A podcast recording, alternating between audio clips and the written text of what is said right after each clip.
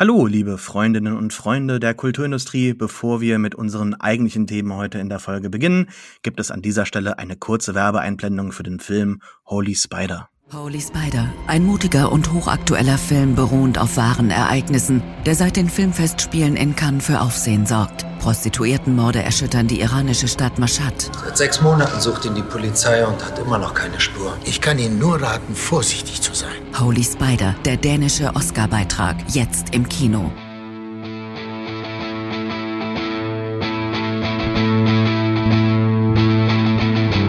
Wir sind Kulturindustrie und heute geht es um Freundschaft. Hey, hi und hallo. Willkommen in der Kulturindustrie. Mein Name ist Sascha Prittner und ich bin Ihr Moderator für diese wunderschöne Runde aus Michaela Satori. Hallo. Lukas Bewenschik. Liebe, Freundschaft. Und Alex Matzkeit, der aber leider in dieser Folge schmerzlich vermisst wird. Wir senden freundschaftliche Grüße. Äh, er hat sie uns auch bereits geschickt. Wir tun es ihm gleich. Hallo Alex. Ihr dürft auch Hallo sagen, wenn ihr wollt. ich dachte, Alex wollte nicht mehr unser Freund sein. Er hat sich einfach entschlossen dass, entschlossen, dass er uns nicht mehr so sehr mag. Genau.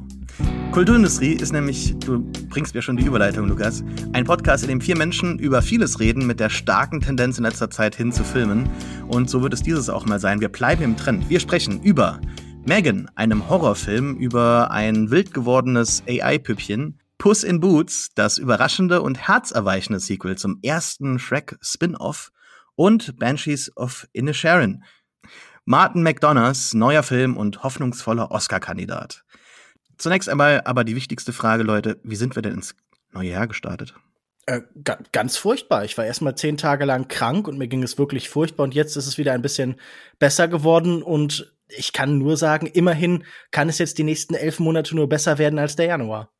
Ja, ich habe KW1 2. Januar direkt angefangen zu arbeiten, also es hätte besser sein können. Gott, ist das ein deprimierender Anfang. Ich bin immer froh, wenn der Januar vorbei ist und wir nehmen jetzt am 30. auf und ich bin so ready for this to be over, Leute. Also, aber vielleicht mal ein hoffnungsvollerer oder besserer Ausblick auf das neue Jahr. Gibt es denn etwas, auf das wir uns dieses Jahr ganz besonders freuen, wo es wir schon so Leuten ans Herz legen können, was wir vielleicht auch eventuell besprechen werden? Man weiß es ja noch nicht. Das müssen erst zukünftige redaktionelle Sitzungen festlegen. Aber was habt ihr denn so als, als, äh, ja, Sache, die ihr im Herzen trägt, wo ihr sagt, da freue ich mich ganz besonders drauf in diesem Jahr? Urlaub. Und den Barbie-Film. Lukas, Barbie oder Oppenheimer? Ja, die laufen am selben Tag an, zumindest in den USA richtig. Deshalb überlegen sich viele, welchen sie nehmen sollen. Ich glaube, ich nehme dann doch den Film, auf den ich mich am meisten freue in diesem Jahr, How Do You Live, der neue Film von Hayao Miyazaki, der irgendwann im Laufe des Jahres ziemlich sicher kommt. Er hat in Japan schon einen Starttermin den 14. Juli und so viel später kann es bei uns dann ja eigentlich auch nicht werden. Und wenn er kommt, dann sind mir ehrlich gesagt im Vergleich dazu Barbie und Oppenheimer auch jetzt nicht so wichtig. Mir ist ganz besonders wichtig, dass morgen das neue Spiel Season rauskommt, in dem man als äh, Figur am Ende einer Ära, ich weiß das noch nicht genau, wie das zu interpretieren ist, es klingt etwas apokalyptisch, durch eine schöne Welt fährt auf seinem Fahrrad und dann halt Leute interviewt, um dann so ein bisschen durch die Interviews die Welt so festzuhalten. Und das klingt irgendwie schon so nach dem, worauf ich so ganz stehe. Gut, Vielleicht werden wir einige der Sachen davon besprechen. Also Miyazaki, da sind wir bestimmt dabei. Ich glaube, das ist kein Spoiler oder so. Das werden wir tun. So, kommen wir zu unserem ersten Film. Das Phänomen Schreck muss ich sicherlich unseren ZuhörerInnen nicht mehr wirklich näher bringen. Ich persönlich konnte mit diesem mannigfaltigen Märchen-Mashup noch nie wirklich viel anfangen und oute mich heute ungeniert als latenten Shrek-Hater. Gleichzeitig ist dies aber ja schon Teil einer nicht ganz unkomplizierten kognitiven Dissonanz, denn ich erinnere mich noch sehr gerne an das erste Shrek-Spin-off Puss in Boots aus dem Jahr 2011 zurück.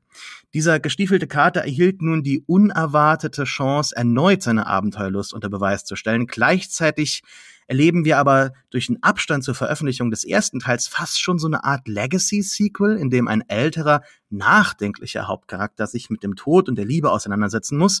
Und das finde ich in überraschend, ja, Pixar, pixarigem Tiefgang. Liebe Michaela, ich hoffe, ich habe dir mit dieser Einleitung noch nicht das Herz gebrochen. Doch äh, keine Sorge, du musst natürlich jetzt nicht deinen letzten Wunsch anwenden, um mich umzustimmen. Ich habe heute nur Gutes zu berichten, denn äh, Herr Puss hat mein Herz gestohlen. Jetzt hoffe ich natürlich auf deine Güte, mich im Shrek-Franchise irgendwie so als freundliche Nachbarn mit Abstand zu akzeptieren. Ich reiche dir die Hand und frage, ja, mit der Bitte um ehrliche Antwort, Who is your favorite fearless hero? Who is your favorite fearless hero? Es ist Shrek ähm, und nicht der gestiefelte Kater. Ich bin mir unsicher, ob ich deine Hand annehme, denn der Film hat mich jetzt nicht so, ich sag mal, begeistert wie ähm, das Shrek-Franchise an sich. Ähm, ich glaube, äh, ZuhörerInnen dieses Podcasts wissen, dass ich sogenannte Shrek Ultra bin und äh, sehr großer Fan von Shrek. Ähm, ich habe kleine, auf meinen Crocs-Hausschuhen habe ich kleine Shrek-Öhrchen, Gibbets, also ähm, da bin ich sehr into. Ich war leider nicht so into in der gestiefelte Kater, der letzte Wunsch. Aber um ähm, noch vielleicht eine ähm, kleine Lanze oder einen kleinen Katzensäbel äh, zu brechen für den Film, ist, dass ich ähm, den Animationsstil sehr interessant fand und ähm, beziehungsweise mal was Neues, also nicht diese toten CGI ähm, bewegten Augen, ähm, wie zum Beispiel bei einem Film, den wir äh, später noch besprechen werden. Und ähm, das ist so das Einzige, was es mich da so ein bisschen rausgeholt hat. Ich fand die ähm, Synchro-Charaktere, also die, die SchauspielerInnen, die die Tiere synchronisiert haben, fand ich auch eigentlich ganz gut. Aber ähm, für mich jetzt nicht äh, ein Highlight, genau wie, wie Shrek es ist in meinem Leben. Okay, ich versuche nicht enttäuscht zu sein. Lukas, in unserem Programm, wo wir hier aufnehmen, Zencaster, kann man sich immer einen Namen geben. Ich bin heute Puss Sweep, weil ich hoffe, dass Puss bei den Oscars abräumen wird. Du heißt gestiefelter Lukas. Ist das schon ein Hinweis darauf, dass du mir etwas näher stehen wirst als Michaela? Nein, ich glaube, das ist einfach nur ein relativ zufällig gewählter Name. Ich habe nicht mal Stiefel an, ich gebe es gerne zu. Und ähm, ich glaube, das, was mich am meisten interessiert hat an diesem Film und was auch das Reizvollste für mich war, ist tatsächlich das, was Michaela schon angesprochen hat, der Animationsstil. Wir haben ja so ein Jahrzehnt, ein Jahrzehnt hinter uns, da ging es viel um die Frage, ist irgendwie das Glatte jetzt plötzlich die Signatur der Gegenwart, also das iPhone oder Jeff Koons verschwindet alles Negative aus der Kunst. Und jetzt ist das so sehr eine dominante Form geworden, dass sich selbst in dieser Art von Mainstream so eine Art Widerstand dagegen regt. Es gab einen interessanten Artikel ausgerechnet bei Polygon. Da wurde Pierre Perifel, der Filmemacher hinter zum Beispiel Bad Guys, befragt und der hat erzählt, ähm, dass es jetzt irgendwie in diesem Animationssektor wirklich so einen Versuch gibt, gegen den Computer zu kämpfen. Also er sagte tatsächlich dieses Zitat, Fighting the Computer. Also wir haben so ein neues, reaktives Animations-, 3D-Animationskino, das irgendwie nach einem neuen Standard sucht. Ich habe das Gefühl, das beginnt bei sowas wie dem Lego-Film, wo die Glattheit des Animationsstils so in eigenen Mittelkorridor ähm, so konterkariert wird mit der Glattheit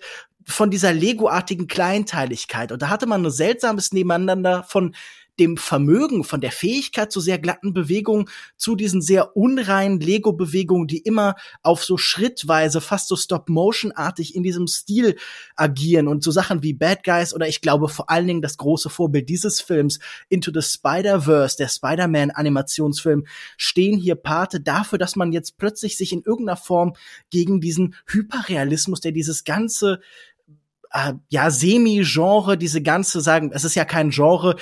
Guillermo del Toro kommt gerade und haut mir auf die Finger so aus dem Off. Das ist nicht besonders nett von ihm.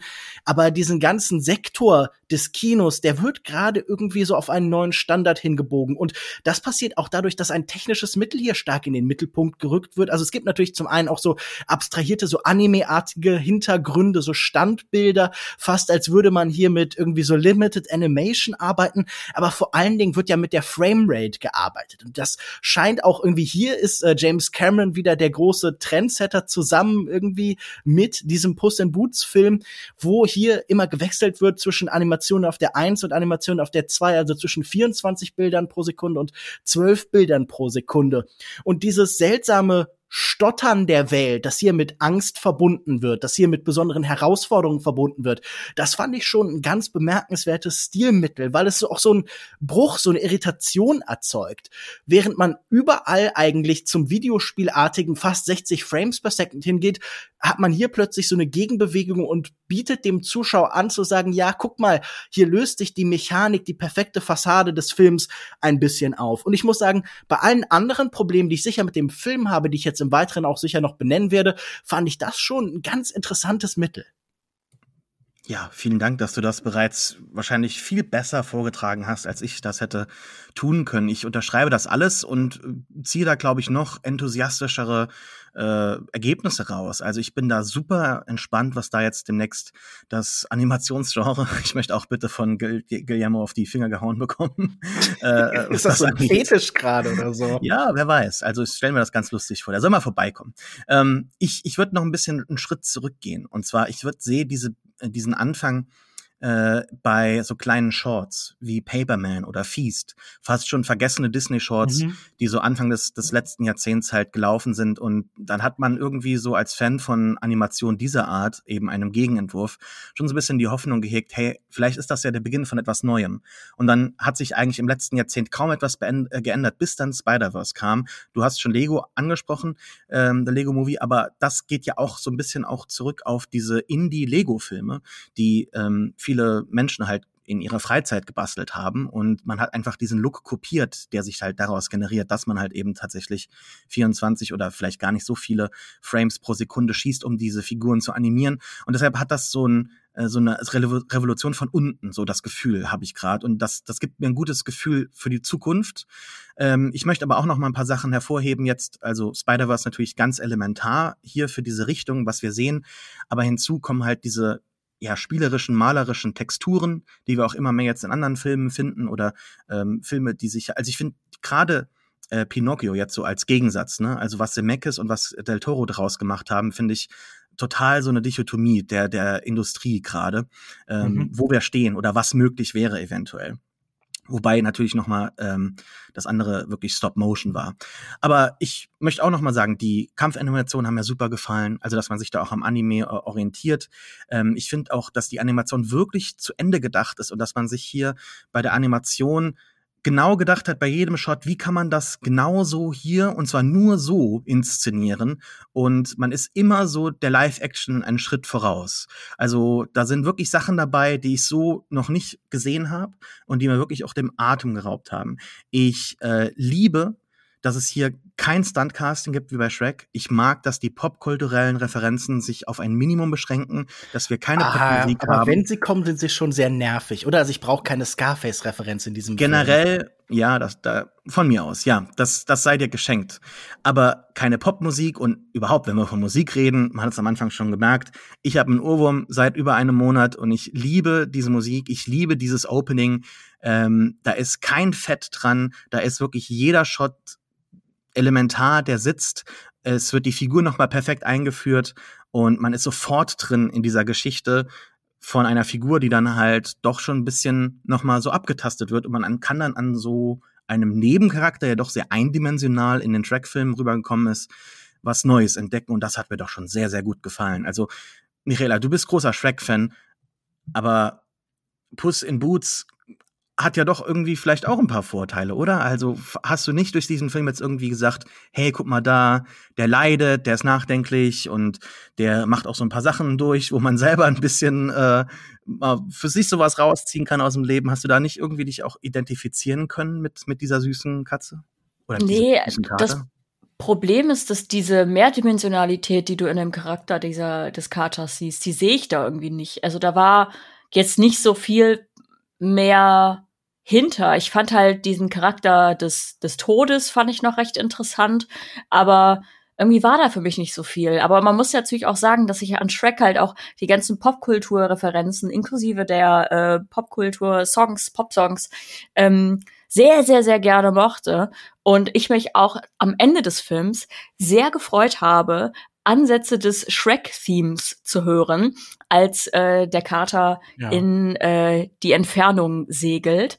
Und äh, deswegen bin ich bin ich gespannt, ob es vielleicht noch mal noch Shrek 83 gibt, ähm, jetzt noch härter. Aber äh, mir fehlte halt irgendwie, irgendwas fehlte mir. Also ich habe da richtig das Gefühl gehabt, einen, ja, einen Kinderfilm zu gucken.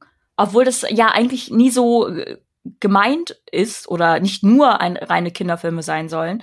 Aber da war mir zu wenig, weiß ich nicht, zu, zu wenig hinter. Also das finde ich super krass, weil genau, ich, ich hatte genau das gegenteilige Gefühl. Ich dachte mir nämlich, ich, ich hätte jetzt gern irgendwie Kinder, ich würde gern Kinder an die Hand nehmen und sagen, so, wir gehen jetzt ins Kino, da ist ein super toller Film, den wir gucken müssen. Ich finde das super faszinierend, aber ich finde mich hier definitiv eher auf der Seite von Michaela wieder, weil auch ich so eine Distanz erlebt habe, weil auch ich das Gefühl hatte, das fühlt sich alles so ein bisschen aufgesetzt an. Und ich frage mich, wenn ich diese Leute in Interviews wie diesen Regisseur da sagen höre, wir kämpfen jetzt gegen den Computer, wir widersetzen uns dem Algorithmischen, ob wir nicht hier einfach eine neue Programmierung haben, mit der sie mitspielen, die sie aber irgendwie als ihren eigenen Impuls verstehen. Und gerade das erlebe ich bei dieser starken Charakterisierung, die hier doch für mich sehr deutlich so ausgestellt wird. Also man ist, glaube ich, mit diesem Film schon sehr stolz darauf, dass es hier um Sterblichkeit geht, dass hier eine Angstattacke geschildert wird, dass es um Wahlfamilien geht und um Vorstellungen von Freundschaft und das klassische so Heroengeschichten so ein bisschen gebrochen werden. Also man arbeitet sehr offensiv damit zu sagen, guckt mal, wir beschäftigen uns mit diesen Themen. Und das fühlt sich in Teilen so ein bisschen wie die Weiterentwicklung an von dieser Konstellation, die wir so in den 2000ern immer mit den Pixar-Filmen hatten, wo dann ganz viele Kritiker so ein bisschen erstaunt waren und natürlich auch das Publikum, hey, da ist ja sowohl was für mich als Erwachsenen als auch was für die Kinder dabei. Und hier habe ich jetzt das Gefühl, es fühlt sich für mich ein bisschen an wie zum Beispiel Joker der Film, wo so ein Grundprogramm, ein Grundmodus des Animationsfilms genommen wird und dann spielt man damit aber neue Szenarien durch. Also so wie man da den Superhelden-Kontext benutzt, um plötzlich so eine Art, ja, so Scorsese 70er Jahre Thriller irgendwie zu also als Emulation laufen zu lassen. Genauso arbeitet man sich jetzt hier an bestimmten zeitgenössischen, nicht nur Trendthemen, sicher auch legitimen und wichtigen Themen vor, aber zumindest Themen, die so im Zeitgeist sind. Und jetzt frage ich mich, ob das nicht einfach die Entsprechung ist von dem, was zum Beispiel ein Shrek gemacht hat. Ein Shrek ist ja auch wahnsinnig gefeiert worden, also erster Animations-Oscar, er lief in Cannes, ich glaube, der zweite Teil lief im Cannes-Wettbewerb. Also das heißt, man war auch irgendwie als Teil einer wie auch immer gearteten Hochkultur plötzlich angesehen oder zumindest in einer Art von Kino, wo man sonst wahrscheinlich halt eine Barrikade vorgefunden hätte. Und zwar auch weil dieser Film so stark als Gegengewicht, so stark als Dekonstruktion wahrgenommen wurde, weil man sich so ein bisschen über die Disney-Fizierung der Welt und über diese Märchenlogik lustig gemacht hat. Und das war irgendwie, was aber auch im Trend lag, so ein gewisser Zynismus, also so die Ästhetik, die man irgendwie halt bei Limbiskit oder so gefunden hat und in, ja, diesem 90er Jahre, 2000er Übergang, wo Gen X irgendwie noch sehr stark in den Steigbügeln saß und sehr viel mehr mitgeprägt hat und so. Und jetzt frage ich mich, ob diese ob das hier nicht einfach, also nicht, dass ich glaube, dass Generationen eine besonders gute ästhetische Kategorie sind, ob das nicht jetzt so ein bisschen die Millennial-Entsprechung da ist, wo es dann viel um äh, diese Art von Ersatzfamilien und um Traumata, um Sterblichkeit und dergleichen geht. Also ist das nicht im Endeffekt sehr konsequent sowas wie ein Schreck für die Gegenwart? Ohne Schreck zu sein. Schreck 5 kommt ja, wie wir bei Michaela gerade schon gehört haben, jetzt demnächst, weil das im Abspann so angekündigt worden ist, mehr oder weniger. Oder im, in der Endsequenz des Films. Das, was du alles so gesagt hast, da denke ich mir halt gerade, also, it ain't that deep. Also ich fand den Film wirklich nicht so deep. Ich, ich gebe zu, ja, die, ähm, die quasi Thematiken wie zum Beispiel die Panikattacke, ähm, also, oder eine Panikattacke oder mehrere Panikattacken, die gezeigt werden und ähm, die dann da quasi getriggert werden und wieder mit umgegangen wird.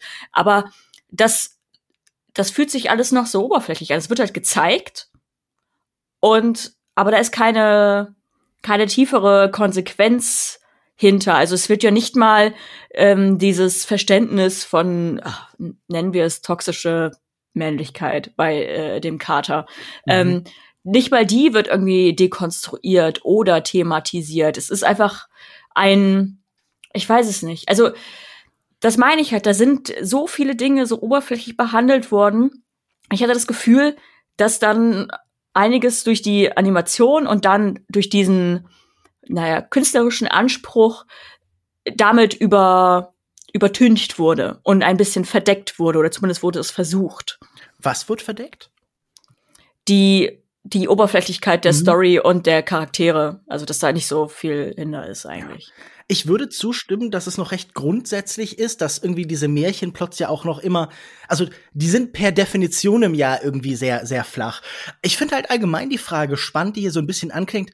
Wann ist Pop denn tiefgehend? Oder sagen wir, wann ist diese Art von Popkultur tiefgehend? Wie definiert man das eigentlich? Weil ich habe das Gefühl, wir haben es heute oft mit so einer permanenten Gleichzeitigkeit zu tun von etwas kann als wahnsinnig simplistisch gelesen werden. Hey, hier geht's um, hey, Freundschaft ist wichtig, hey, mit dem Tod muss man leben. Oder man kann auf der Gegenseite halt hingehen und sagen, hey, guck mal, hier wird irgendwie die moderne Familie messerscharf analysiert und die, der, das heideggerianische Leben zum Tod wird ausgedrückt in der Anerkennung der Omnipräsenz der eigenen Vergänglichkeit und das ist eigentlich das siebente Siegel für Kinder oder so. Also, wie legt ihr für euch fest, wann Popkultur tief geht.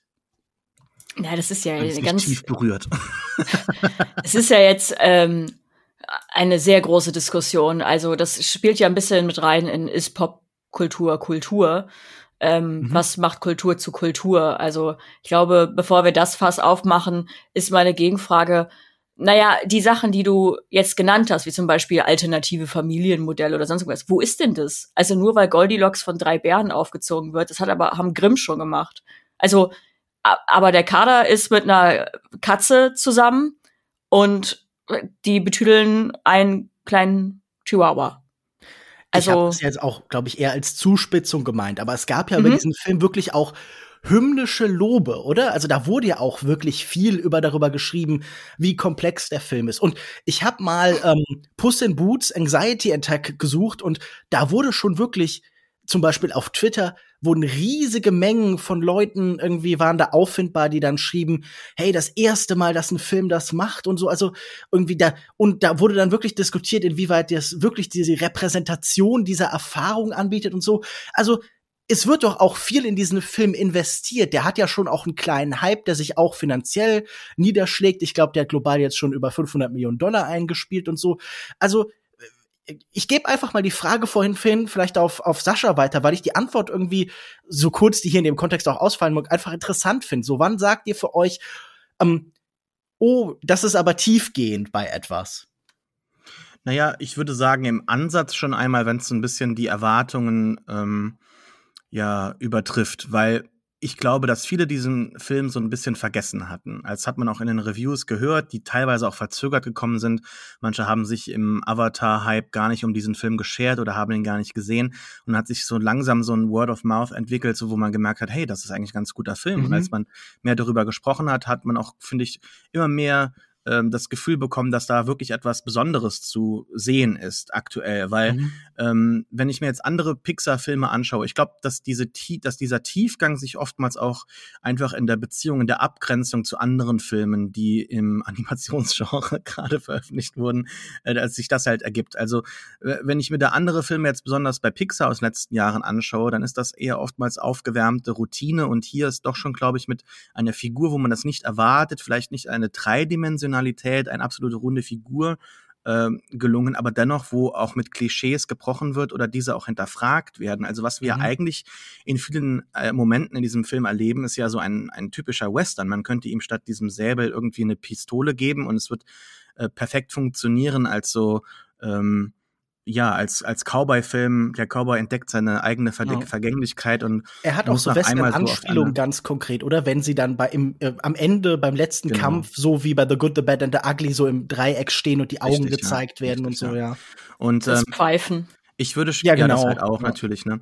Also es gibt sehr sehr viele Details, die hier glaube ich auch in in ich weiß nicht, ich, du gehst mit mit mit sehr scharfem äh, mit, mit einer sehr genauen Lupe an diesen Film ran, finde ich. Mit einem hm. sehr scharfen Messer wird hier irgendwie äh, der Film seziert. Und ich glaube nicht, dass er dem tatsächlich ultimativ standhalten kann, denn dazu ist er, glaube ich, auch gar nicht konzipiert. Dafür will er auch zu sehr gefallen, denke ich, ultimativ. Aber ich denke dennoch, dass bereits im Intro ja mit der Figur so ein bisschen gebrochen wird. Also plötzlich erlebt sie da eine Identitätskrise und ich finde das schon da, gerade diese toxische, wenn man es so bezeichnen möchte, ich finde das nicht falsch, diese latent toxische Figur so ein bisschen äh, hinterfragt wird. Also da wird er auch mal sitzen gelassen, zurückgewiesen, er bekommt eine Panikattacke, okay, aber auch bereits am Anfang, wo er einfach gesagt bekommt, hier, du hast quasi dein Leben so ein bisschen vergeudet, jetzt überleg mal noch mal was, äh, wie du dich in deiner nächsten äh, Lebenshälfte noch mal neu orientieren kannst, was natürlich auch jetzt, wie du schon eben angesprochen hast, total auf die Millennials halt so wirkt, die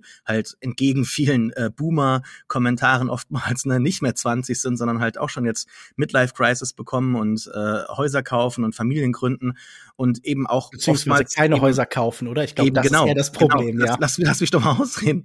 Und halt eben aufgrund von äh, fehlender e Equity halt eben auch oftmals nicht Häuser kaufen oder Familien gründen, sondern sich halt in solchen Zweckfamilien zusammenfinden, halt noch mit 40 in WGs leben, das halt auch normal ist. Also, dass sich da so eine neue ähm, Normalität äh, breit machen kann. Und das, das finde ich jetzt nicht falsch. Man kann das darauf beziehen, man kann aber auch einfach mal sagen, dass sich hier Figuren, die sich allesamt ein bisschen verloren fühlen ähm, oder nach auf der Suche nach etwas äh, äh, nach etwas anderem gemeinsam finden. Und das ist doch eigentlich ein schönes Gefühl, mit dem so ein Film halt einen zurücklassen kann. Gerade wenn er das halt eben so farbenfroh, so spielerisch und auch in vielen Momenten ähm, sehr aufrichtig und ehrlich, ohne Ironie, so halt, ähm, wenn das so erzählt hat. Also ich, mir hat das, mir hat das einfach gut gefallen. Ich weiß nicht, ob ich da oftmals einen tiefgehenden, tiefgehenderen Ansatz hätte, aber du meldest dich. Reicht das dir schon, wenn ich sage, mir hat das gefallen? Ach, äh, für was soll mir das reichen oder nicht reichen? Ich finde das ja absolut legitim und ich kann das, glaube ich, auch nachvollziehen. Du hast vorhin gesagt, ich parke hier das scharfe Messer aus und ich glaube, das möchte ich erstmal dann als Lob verstanden wissen. Also irgendwie, das war schon ein Film, in seiner Rezeption und auch in seinem tatsächlichen Phänomen, der mich irgendwie so ein bisschen näher hat hingucken lassen, wo ich dachte, ah, interessant, was hier passiert.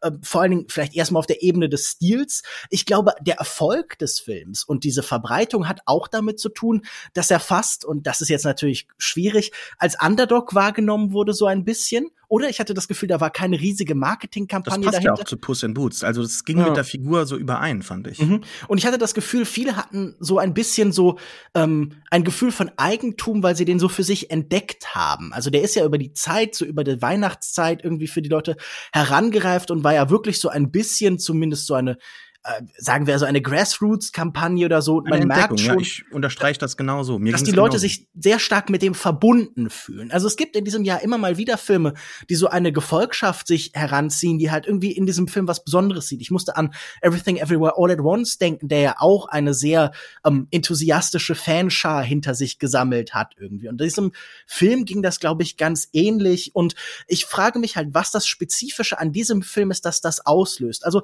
wie du schon gesagt hast, der hat ja etwas scheinbar an sich, irgendeine besondere Eigenschaft, die zum Beispiel den letzten Pixar-Film der vergangenen Jahre so abgeht. Ich hatte das Gefühl, höchstens Souls hatte dann hier und da mal wirklich glühende Verehrer, aber ansonsten wurden so Filme wie, keine Ahnung, Onwards oder Luca oder dergleichen ja eher wahrgenommen als ja gut, es geht halt weiter, die Fabrik bringt das nächste äh, sehr gut polierte, aber doch irgendwie wenig aufregende Produkt hervor. Also lass uns doch noch ein bisschen suchen nach dem, was jetzt an diesem Film gerade so viele Kritiker und so große Teile des Publikums so fasziniert. K ähm, Sascha ja scheinbar auch im Gegensatz zu Michaela und mir. Ich würde sagen Animation, ähm, Zugehörigkeit zu einem ja. Franchise ähm, und ich glaube, das war's. Ich fand ihn nicht mal sonderlich witzig und so. Also ich finde es fast schon, also das, was äh, Sascha auch meinte, also dein kleiner Katzensäbel, der ist da, der versucht da Dinge zu filetieren und dünne Scheibchen zu schneiden, die ich gar nicht sehe. Also für mich ist der Film einfach ein geschnetzeltes. Und das packe ich dann in meinen Eintopf und gut ist. Es ist mal nett, es ist, es, es für einen Abend äh, füllt das meinen Bauch, aber am Ende des Tages, ähm, keine Ahnung, es, äh, hinterlässt das jetzt keine tiefen, ähm, keinen tiefen Eindruck, zumindest bei mir. Ja, ich muss leider auch sagen, ne? also was heißt leider, aber es, es steht halt für mich all, vor allem anderen. Es ist, es ist der Animationsstil. Es ist tatsächlich einfach etwas Neues gewesen. Frisches Blut, ähm, das mal wieder hier so durch die Adern gepumpt wird, wo man merkt, ach, geil, es läuft, es, es geht ja doch noch neu, man kann das schaffen. Und ähm, ja, also diese Spielereien, also der, der Film hat allgemein sehr spielerisch gewirkt, aber eben gleichzeitig auch das ausbalanciert mit so einer Tiefe, die aber halt eben auch nicht zu tief ist. Und ähm, ja, das, das reicht doch auch schon manchmal, um einen wirklich so packen zu können. Also, äh, ich weiß nicht, das letzte Filmjahr wird ja oftmals so als schlecht bezeichnet. Ich fand es gar nicht so schlecht. Aber du hast es gerade schon beschrieben, so Luca und Onward und etc. Das war oftmals, wenn es um Pixar ging, so Pixar Light irgendwie, in, in analog zu Cola Light. Also es ist noch das, was man kennt, aber der Geschmack ist ein bisschen anders. Es kann einen nicht mehr so ganz mitreißen. Vielleicht, es pumpt einen nicht mehr so auf wie, oder putscht einen nicht mehr so auf wie so echtes Cola vielleicht um 12 Uhr abends oder um 10 Uhr abends. 12 Uhr ist bisschen spät. Aber halt, ja, ich, ich, ich finde ich finde es einfach schön. Ich, mir hat der Film einfach viel bedeutet. Mich hat der sehr berührt.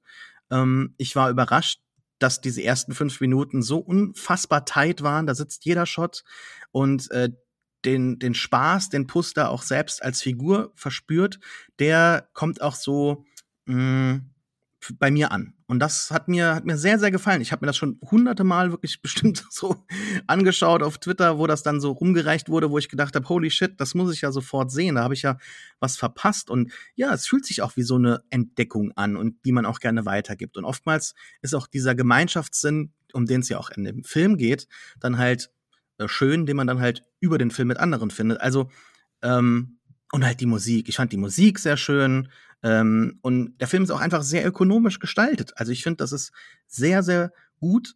Die Abfolge, da, wir haben noch über manche Figuren gar nicht gesprochen, die natürlich auch drin sind in dem Film, ähm, die auch noch wichtig wären, aber das lassen wir jetzt, darum soll es jetzt nicht gehen.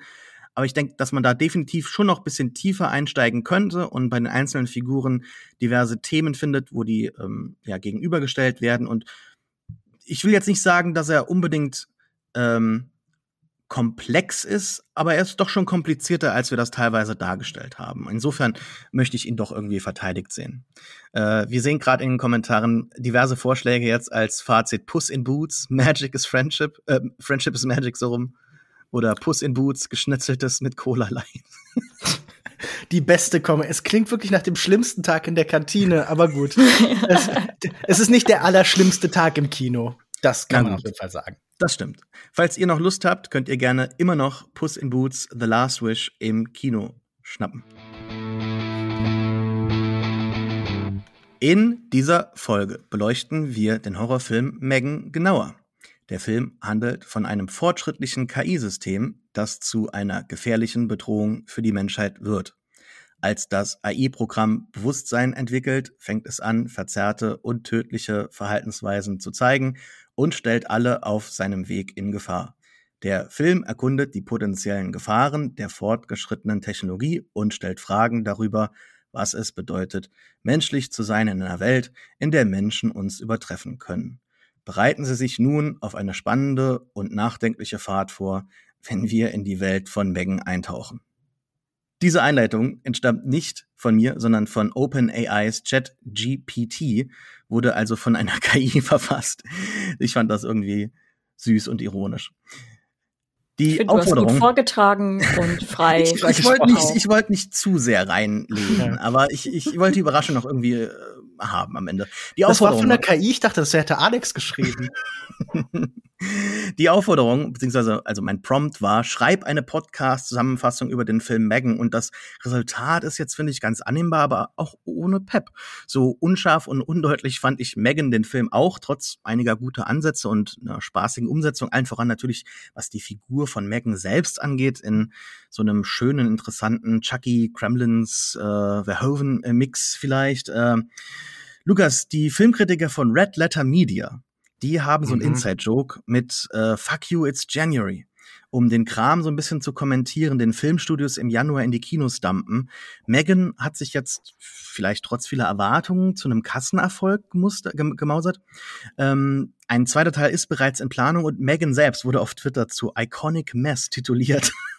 Kannst du das nachvollziehen oder sagst du eher Fuck you, Megan und lebst mit ja den eventuell lebensgefährlichen Konsequenzen? Na, erstmal möchte ich anmerken, dass der Film natürlich M3 Gun heißt und nicht Megan irgendwie. Ich weiß auch nicht, wie du die ganze Zeit auf diesen seltsamen Titel kommst. Das steht doch ganz deutlich auf allen Plakaten und in allen Überschriften.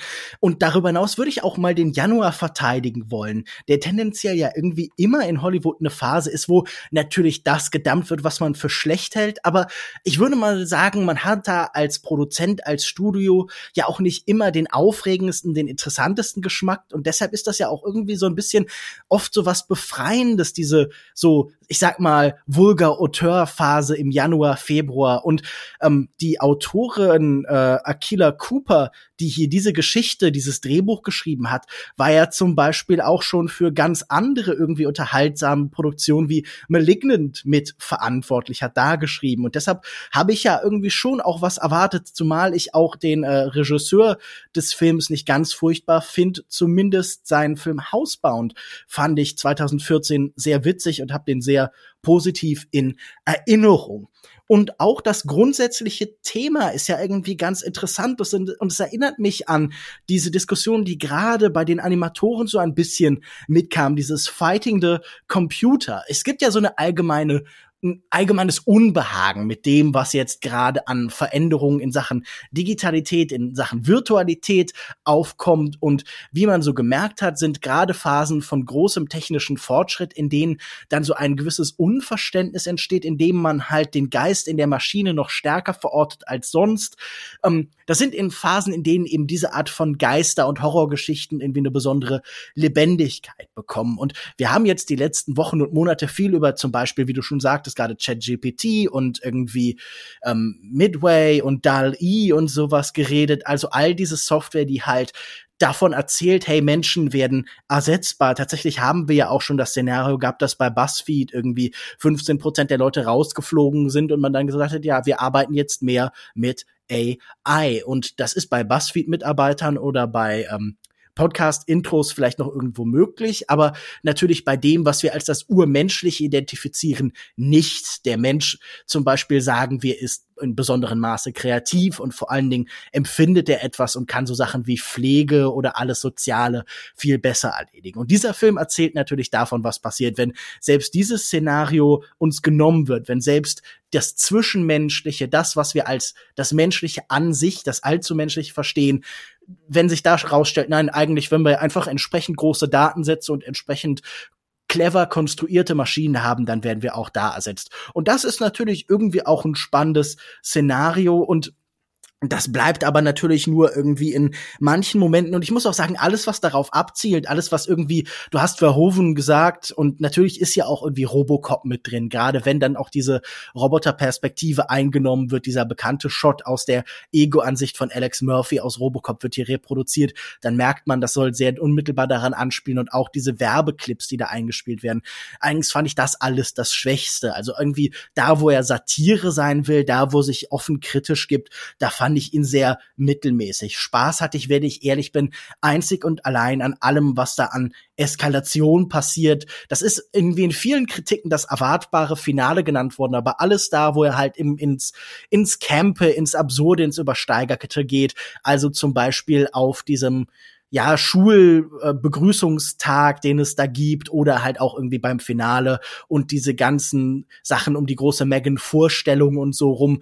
Da muss ich sagen, da hatte ich schon irgendwie Freude dran. Das davor fand ich so ein bisschen träge und erwartbar. Und ich glaube, ich hätte mir hier noch mehr was in Richtung Malignant oder sowas gewünscht. Also ich hätte mir noch sehr viel mehr gewünscht, dass hier alles ins Chaos und ins Absurde abgleitet. Davon gab es dann doch recht wenig.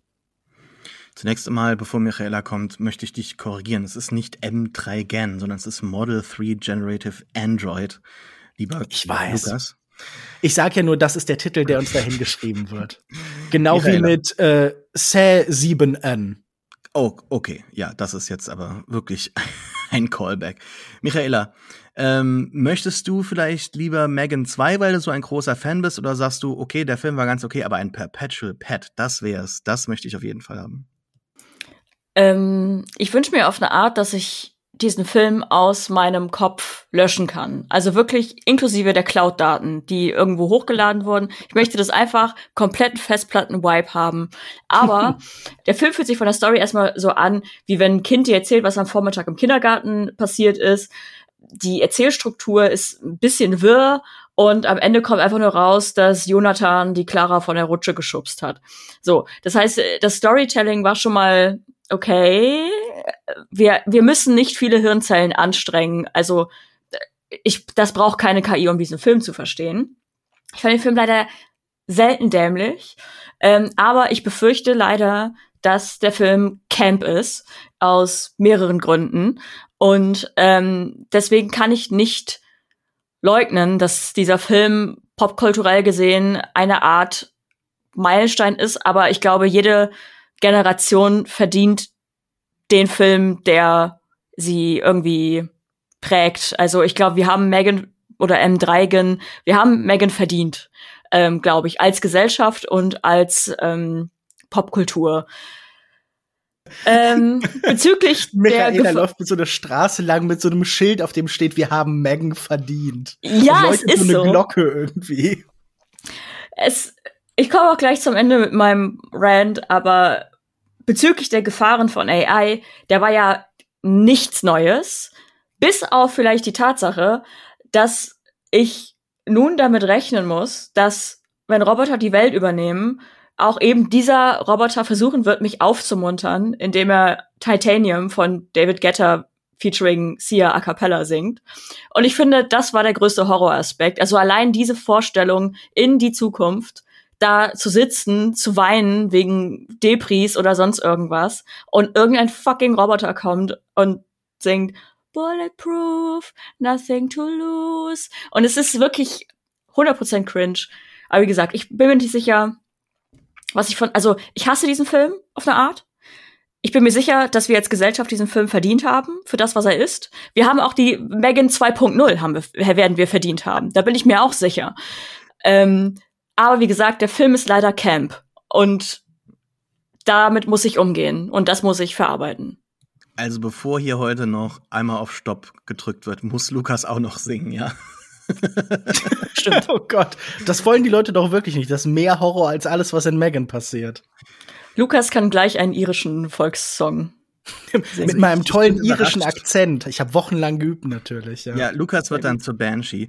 Ähm, ich bin jetzt wieder überrascht, dass ich am Ende derjenige bin, der dem das scheinbar doch irgendwie mit am meisten gefallen hat. Also ich würde jetzt nicht sagen, dass ich den nochmal sehen muss oder dass das ein besonders toller Film war oder dass er besonders viel zu sagen hat. Aber er war dann doch irgendwie eine gewisse kleine Freude am Sonntagabend. Und der habe ich mich gerne hingegeben. Ich finde, dass doch doch schon teilweise sehr spannende Ansätze hat bei der Gewaltdarstellung. Also da wird einem Kind ein Ohr abgerissen.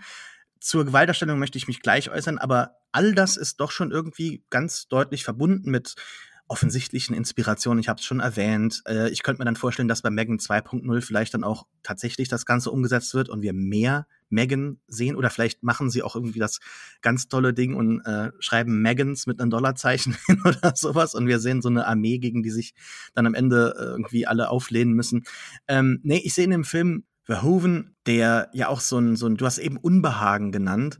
Ich würde eher sagen, der hat so eine Abscheu, also so, eine, so ein tiefes Misstrauen gegenüber der, der amerikanischen äh, amerikanischen modernen Ansätze oder der amerikanischen Moderne, gegen die sich auch vieles in seinen Filmen richtet. Und das Ganze führt hier jetzt zu so einem oftmals ja auch, wie Michaela das schon angedeutet hat, einem sehr äh, super lustigen und auch teilweise tiefschwarzem Humor. Also wenn da auch teilweise Menschen getötet werden mit einem Hochdruckreiniger.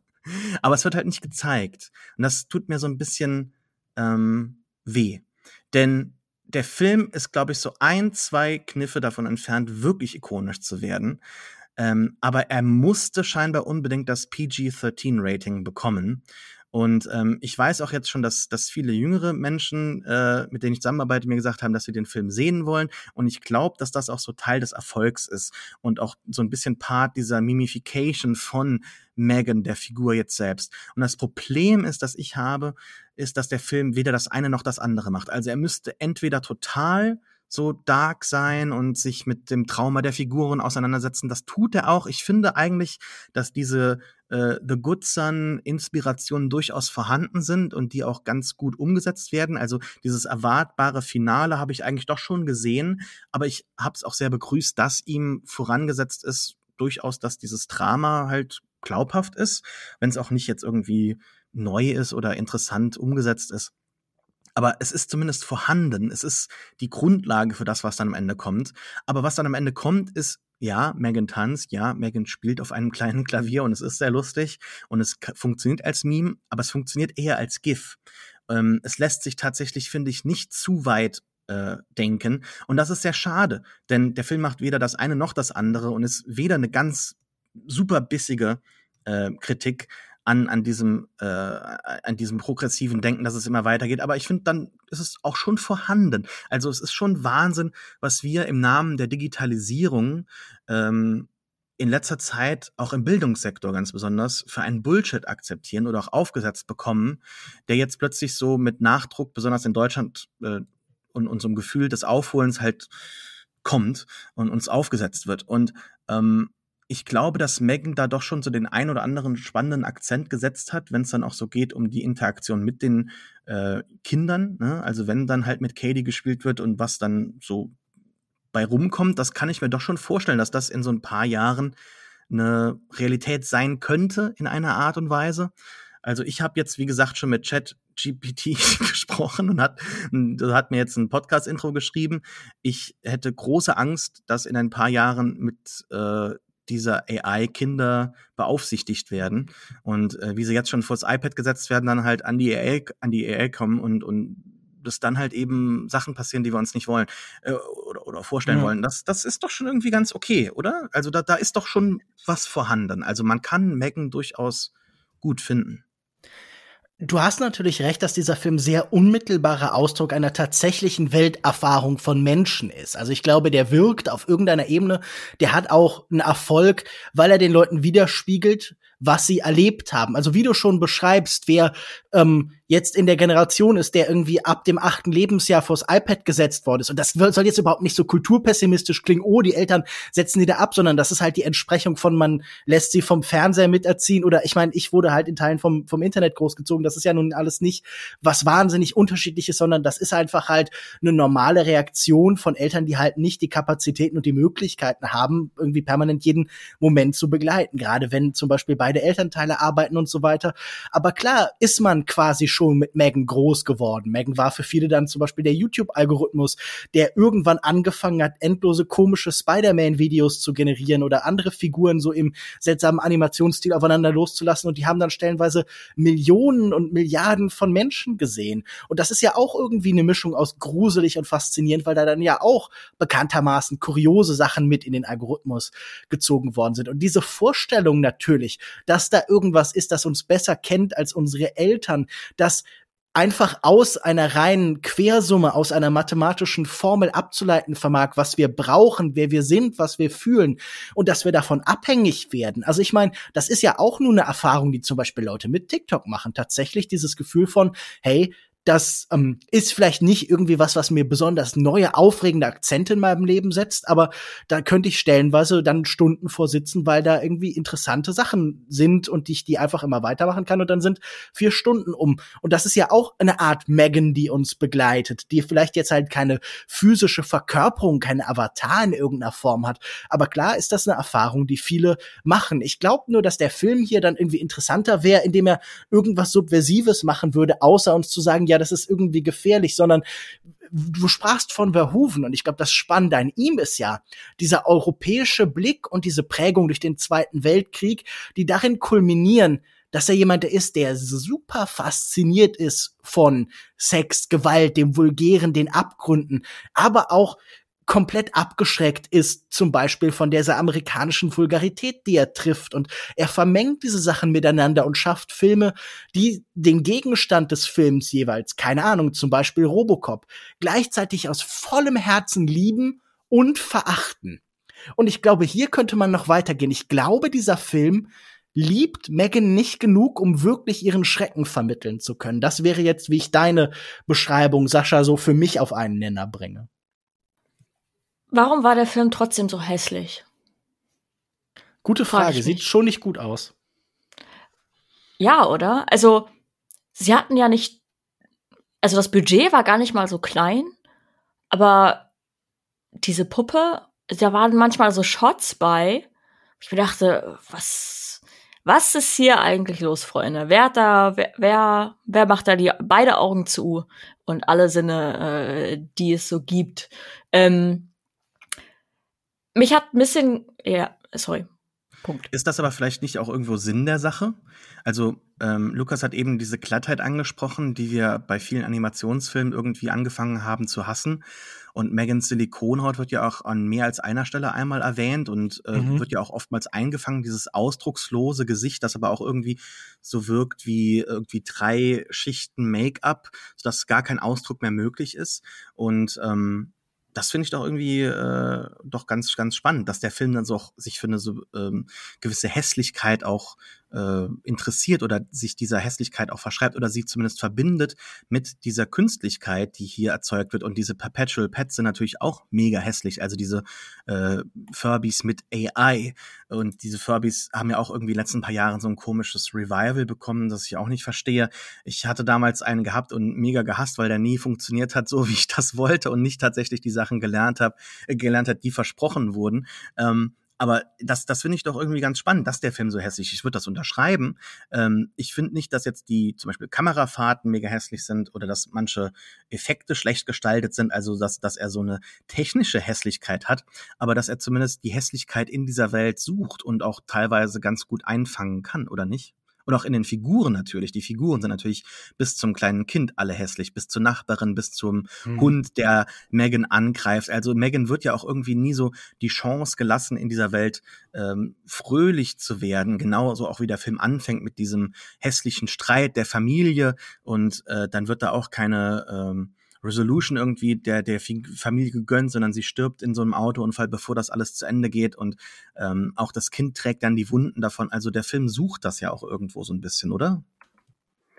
Na, ich frage mich, ist dieses Thema digitale Hässlichkeit nicht schon irgendwie durchgespielt? Also, was soll denn nach, keine Ahnung, zum Beispiel ähm, Paul Schraders The Canyons oder einem Neil Breen-Film oder ähm, äh, auch vielen Experimentalfilmen, die auch so im musealen Kontext damit arbeiten und so irgendwie noch kommen. Also da frage ich mich manchmal, ich habe das Gefühl so, es, es wird auch in bestimmten Arten der Kritik, die so eine Sehnsucht hat danach, so das, das Hohe und das Niedrige gegeneinander auszuspielen, irgendwie wird ja ganz oft so äh, zur, zur Apologie der digitalen Hässlichkeit aufgerufen. Und ich finde, dafür war der Film ja einfach nicht spektakulär genug, oder? Ich finde, da geht er in die eine und in die andere Richtung. Ja, Vielleicht nee, das bei Sascha nee. anklang, wahrscheinlich nicht weit genug.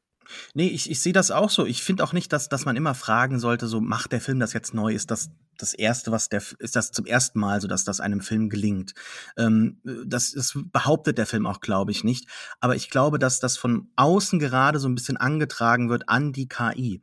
Auch diese glatte Hässlichkeit, die sich in vielen äh, AI-generierten Bildern momentan findet, wo ja in Anführungszeichen AI Art, Kunst generiert wird und viele Leute sich dann plötzlich auch als Künstler verstehen und sagen, mhm. ja, durch meine kreativen Prompts kommt da eine Welt zustande und nicht nur eben ein Bild, sondern inzwischen hat sich auch so diese alternative, diese alternative Film quasi eröffnet. Was wäre, wenn jetzt zum Beispiel plötzlich äh, was weiß ich, irgendein Filmemacher, ein ikonischer Filmemacher, jede Menge Kohle bekommen hätte und eben ein, ein dunkles äh, Kremlins äh, 3 doch irgendwie doch gelungen wäre. Wie würde das aussehen? Oder ähm, was weiß ich, auch Verhoeven ist natürlich auch ganz häufig dann mit dabei. Was wäre, wenn er irgendwie eine Dark Fantasy in den 80ern irgendwie gemacht hätte? Was wäre, wenn The Thing ein Sequel bekommen hätte? Und all diese Bilder sehen dann ähm, auch so genau hässlich aus, wie man das irgendwie von diesen AI-generierten Bildern kennt. Also da auch die glatte Haut mhm, oftmals, mhm. die, die Finger. Sechs die Finger, auch, sieben Finger. Ja, die, die da nicht gelingen. Also da ist immer etwas Falsches dabei, was man ganz tief in sich merkt. Und ähm, ich glaube, dass Megan das auch irgendwie so ein bisschen einfangen kann gerade. Wenn auch natürlich nicht gewollt, ne? Aber ich glaube, dass da schon in gewisser Weise der Zeitgeist ganz gut getroffen wird, oder nicht? Bestimmt. Ich habe nur das Gefühl, also wir nennen wahnsinnig viele Vorbilder. Ich habe das Gefühl, das ist sowieso ein Film, der in seiner Konstruktion permanent immer nur an Vorbilder verweist. Also wir hatten Chucky und ich finde Nummer 5 lebt, ist hier total präsent und Portal in der Stimme, da haben wir immer wieder GLaDOS oder Robocop. The Ring manchmal in der Art, wie sie sich bewegt oder The Grudge oder halt diese allgemein dieser Fernsehhorror, dieser Videohorror der frühen 2000er. Um, ähm, aber auch wenn du jetzt auf Gremlins verweist oder so, das sind alles Filme, die schaffen es mehr als diesen einen Bruch herzustellen. Also gerade Gremlins 2 ist ja wirklich ein Film, der sich irgendwann selber zerlegt, der sagt, hey, wir haben hier mit unserer Figur eine subversive Kraft geschaffen, die zum Beispiel an einer Stelle den Film selbst unterbricht und die müssen dann bekämpft werden. Also da ist ja wirklich das Medium komplett zur Disposition gestellt. Und das passiert hier ja alles nicht. Und ich wirklich, ich glaube einfach, ähm, das ist auch irgendwie, ich finde es ja irgendwie natürlich schwierig, immer zu sagen, ja, das ist e-, epigonenhaft, das ist nur ein Echo von einem Echo von einem Echo. Das ist ja oft so. Aber ich habe schon das Gefühl, wenn man sich so klar im Fahrtwasser von anderen bewegt, dann muss man zumindest hier und da noch mal eine eigene originelle Idee bringen. Und ich finde selbst diese Klavierperformance erinnert mich ja an sowas wie, keine Ahnung, Spring Breakers oder so. Oder die Tatsache, dass äh, Hell in äh, 2001 halt irgendwie am Ende da sein Liedchen singt und dann äh, wird ihm der Stecker gezogen. Also ja, ich glaube, da hätte ich mir schon auch noch mal ein, zwei verrückte Impulse, die wirklich halt das Camper auch noch mal hervorlocken, gewünscht. Ansonsten bin ich natürlich gespannt, wann jetzt endlich die große Adaption davon kommt, wie Jonathan Clara von der Rutsche geschubst hat. Das ist sicher auch interessant. Ist nicht der wahre Horror des Films, sich um Kinder kümmern zu müssen und mit deren Aufwachsen und deren emotionalen äh, mhm. Auswüchsen klarzukommen und wenn Kinder sich untereinander mobben, wie man geht man damit um, weil im Grunde genommen hat die hat Alison Williams, also Gemma heißt sie glaube ich in dem Film, ähm, einfach sehr viel Geld dafür ausgegeben und viel Arbeit reingesteckt, um sich nicht mit ihrer Nichte auseinandersetzen zu müssen. Denkt mhm. da mal drüber nach. Ist der wahre Horror darin, dass Erwachsene nicht mehr mit Kindern umgehen können und möchten. Der wahre ja, Horror in dem Film ist, dass äh, seltene Spielzeuge aufgepackt werden. Bei ja, der Szene genau. musste ich auch an Sascha denken. Ich dachte, Sascha sitzt jetzt gerade auf was? Nein, das Star Wars Spielzeug. Ah! Ich habe nur zwischen meinen Augen diese Szene schauen können. Nein. ähm. Sascha so sitzt in Hospitätsstellung so in der Ecke und zuckt leicht vor und zurück. Nein, aber das ist natürlich irgendwie auch total wichtig angelegt, oder? Sie ist ja schon eine sehr klar so eine äh, typische Nerd-Figur, die halt irgendwie selber in so einer ewigen, au ausgedehnten Adoleszenz lebt und irgendwie eigentlich für diesen Status der Mutterschaft gar keinen Punkt findet. Also das ist sicher auch etwas, von dem der Film erzählt. Also das Unvermögen, äh, ja, diese Art von Verantwortung zu übernehmen, die dann eben auf Diener ausgetragen wird. Und ich meine, das ist ja auch so ein typischer Diskurs, die Weiblichkeit von allen Robotern, die uns irgendwie helfen sollen und diese Frage, okay, programmieren sie sich da nicht eine eigene neue Mutter für sich oder eine eigene ähm, Geliebte oder sowas, die halt irgendwie dann jetzt doch wieder kochen und putzen muss und so. Ja, der Wobei das ist immer im Vordergrund, ja. Ja, aber das, genau, aber das ist hier natürlich etwas, das halt so ein bisschen durch die weibliche Hauptfigur ähm, in einem etwas anderen Licht hingestellt wird. Also es ist jetzt nicht einfach nochmal der Diskurs, der zum Beispiel, keine Ahnung, bei Ex Machina oder so dann halt irgendwie angesprochen wurde, ja. Ja, und da es halt eben auch sich um eine, um eine Kinderfigur jetzt hier handelt, also da wäre ja auch noch mal äh, mehr drin gewesen vielleicht, also wirklich dark zu gehen oder sowas, ne? Aber Absolut, weiß natürlich ja. auch nicht, ob man sich da jetzt die Hände irgendwie schmutzig machen will mit so einem Thema. Aber ähm, ja, ich, ich finde das vollkommen in Ordnung. Also Megan ist ein Boomer-Film, der sagt, auch die Millennials, Millennials sind schuld am, am demografischen Wandel. Finde ich, finde ich ganz okay. das ähm, ist Megan, jetzt auch ein interessantes Fazit, aber ja, klar. Megan läuft noch in den Kinos, falls ihr den schauen wollt. Äh, tut auch was dabei, dass äh, wir irgendwann Megan 2 besprechen und Michaela noch mehr irgendwie äh, zur Weißglut bringen. Aber vielleicht hat ja dann der zweite Film irgendwie mehr zu sagen oder mehr zu bieten. Vielleicht traut man sich dann ähm, von Seiten Plumhouse mit äh, dem R-Rating, wer weiß. Vielleicht gibt's da aber, es hat auch, vielleicht noch ein letzter Gedanke, das hat oft so gewirkt, als hätte man da so ein paar Frames einfach weggeschnitten. Oder ja, als, als Kontext. Wär da, als wäre da als wäre da irgendwie ein FSK 18 Rating auf einer DVD vielleicht möglich. So hat das gewirkt, als ob man da vielleicht was, was weggeschnitten hätte, um das PG-13 Rating zu bekommen. Gerade bei dem Ohr, das hat so gewirkt und auch mit dem äh, Messer dann durch die Brust. Ähm, es waren auch teilweise leider dann halt eben nicht wirklich originelle Kills. Ne? Also das, das ist vielleicht auch noch ein bisschen der Spaß, der da gefehlt hat. Aber dennoch überzeugt euch selbst, Megan läuft noch im Kino. Freundschaft heißt vergessen, was man gab, und Erinnerungen behalten, was man empfing. So wusste bereits Alexandre Dumas über Kameradschaft zu urteilen und Martin McDonough macht es ihm gleich, vielleicht noch eine Spur existenzieller. In Banshees of Inisherin versammelt er wieder Brandon Gleason und Colin Farrell, die bereits Teil seines internationalen Durchbruchs, Brügge sehen und sterben waren. Auch dem dunklen Humor und der trüben Sicht auf den Stand der Dinge bleibt er treu. Vor dem Hintergrund des irischen Bürgerkriegs auf dem Festland herrscht jetzt auf dieser fiktiven Insel plötzlich auch Kampfstimmung unter ehemaligen Freunden. Patrick versteht die Welt nämlich nicht mehr. Sein langjähriger Freund Combe möchte von heute auf morgen nichts mehr mit ihm zu tun haben. Der lässt dann auch nicht locker, was aber trotz Hilfe von Schwester und dem Sohn eines Dorfpolizisten nicht zu einer Besserung der Lage führt.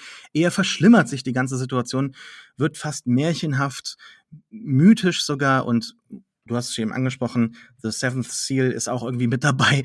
Ähm, der Film ist für neun Oscars nominiert, inklusive beste Regie, bestes Drehbuch. Alle vier HauptdarstellerInnen sind dafür jetzt auch äh, nominiert, dürfen sich Hoffnung machen. Ich habe Banshees öfter mal so als Feel-Bad-Film umschrieben gehört und finde auch, das passt ganz gut. Ich habe mich definitiv sehr schlecht gefühlt, aber in einer guten Weise am Ende. Der ähm, Film hat auch eine Situation jetzt, ähm, die geschildert wird, die mir nicht unbedingt fremd ist. Und ähm, natürlich nicht in dieser Form, aber ich konnte mich da ganz gut reinfühlen. Das Ganze äh, wird auch am Ende nicht, beziehungsweise nicht schnell oder vollkommen aufgelöst und das gibt dem Film, denke ich, durchaus eine besondere Note. Lukas, du bist ein Mann von Welt mit Rang und Namen, allseits beliebt und bekannt. Mit dir kann man, dafür bist du auch bekannt, finde ich, in der Online-Welt, auf jeden Fall bei Filmtwitter. Mit dir ist jeder ein offener Umgang möglich, also von jedem. Gleichzeitig strebst du aber auch so ein bisschen nach einem tieferen Verständnis der Dinge und einem erfüllenden Gefühl ne, durch äh, ja, die Auseinandersetzung mit Kunst. Also kannst du vielleicht beide Seiten so im Ansatz nachvollziehen Mhm. Vielleicht eine andere Frage, falls du da nicht drauf antworten möchtest. Ist dir denn schon mal so etwas passiert wie in Banshees? Ich habe tatsächlich über die Frage nachgedacht, so hat mir schon mal jemand die Freundschaft gekündigt. Und ich habe das Gefühl, nein, das ist eigentlich noch nie passiert. Alle Freundschaften sind so diesen Kältetod von Zeit und Distanz irgendwann gestorben. Man hat sich einfach nicht mehr beieinander gemeldet. Und ich glaube halt natürlich, die Freundschaft ist ja auch, so dumm das klingt, oft eine weniger verbindende Beziehung als zum Beispiel eben Liebe und tatsächlich halt Beziehung in jeder Form. Und sie verlangen weniger nach so klassischen Ritualen, beziehungsweise diese Rituale werden nicht Gesellschaft forciert.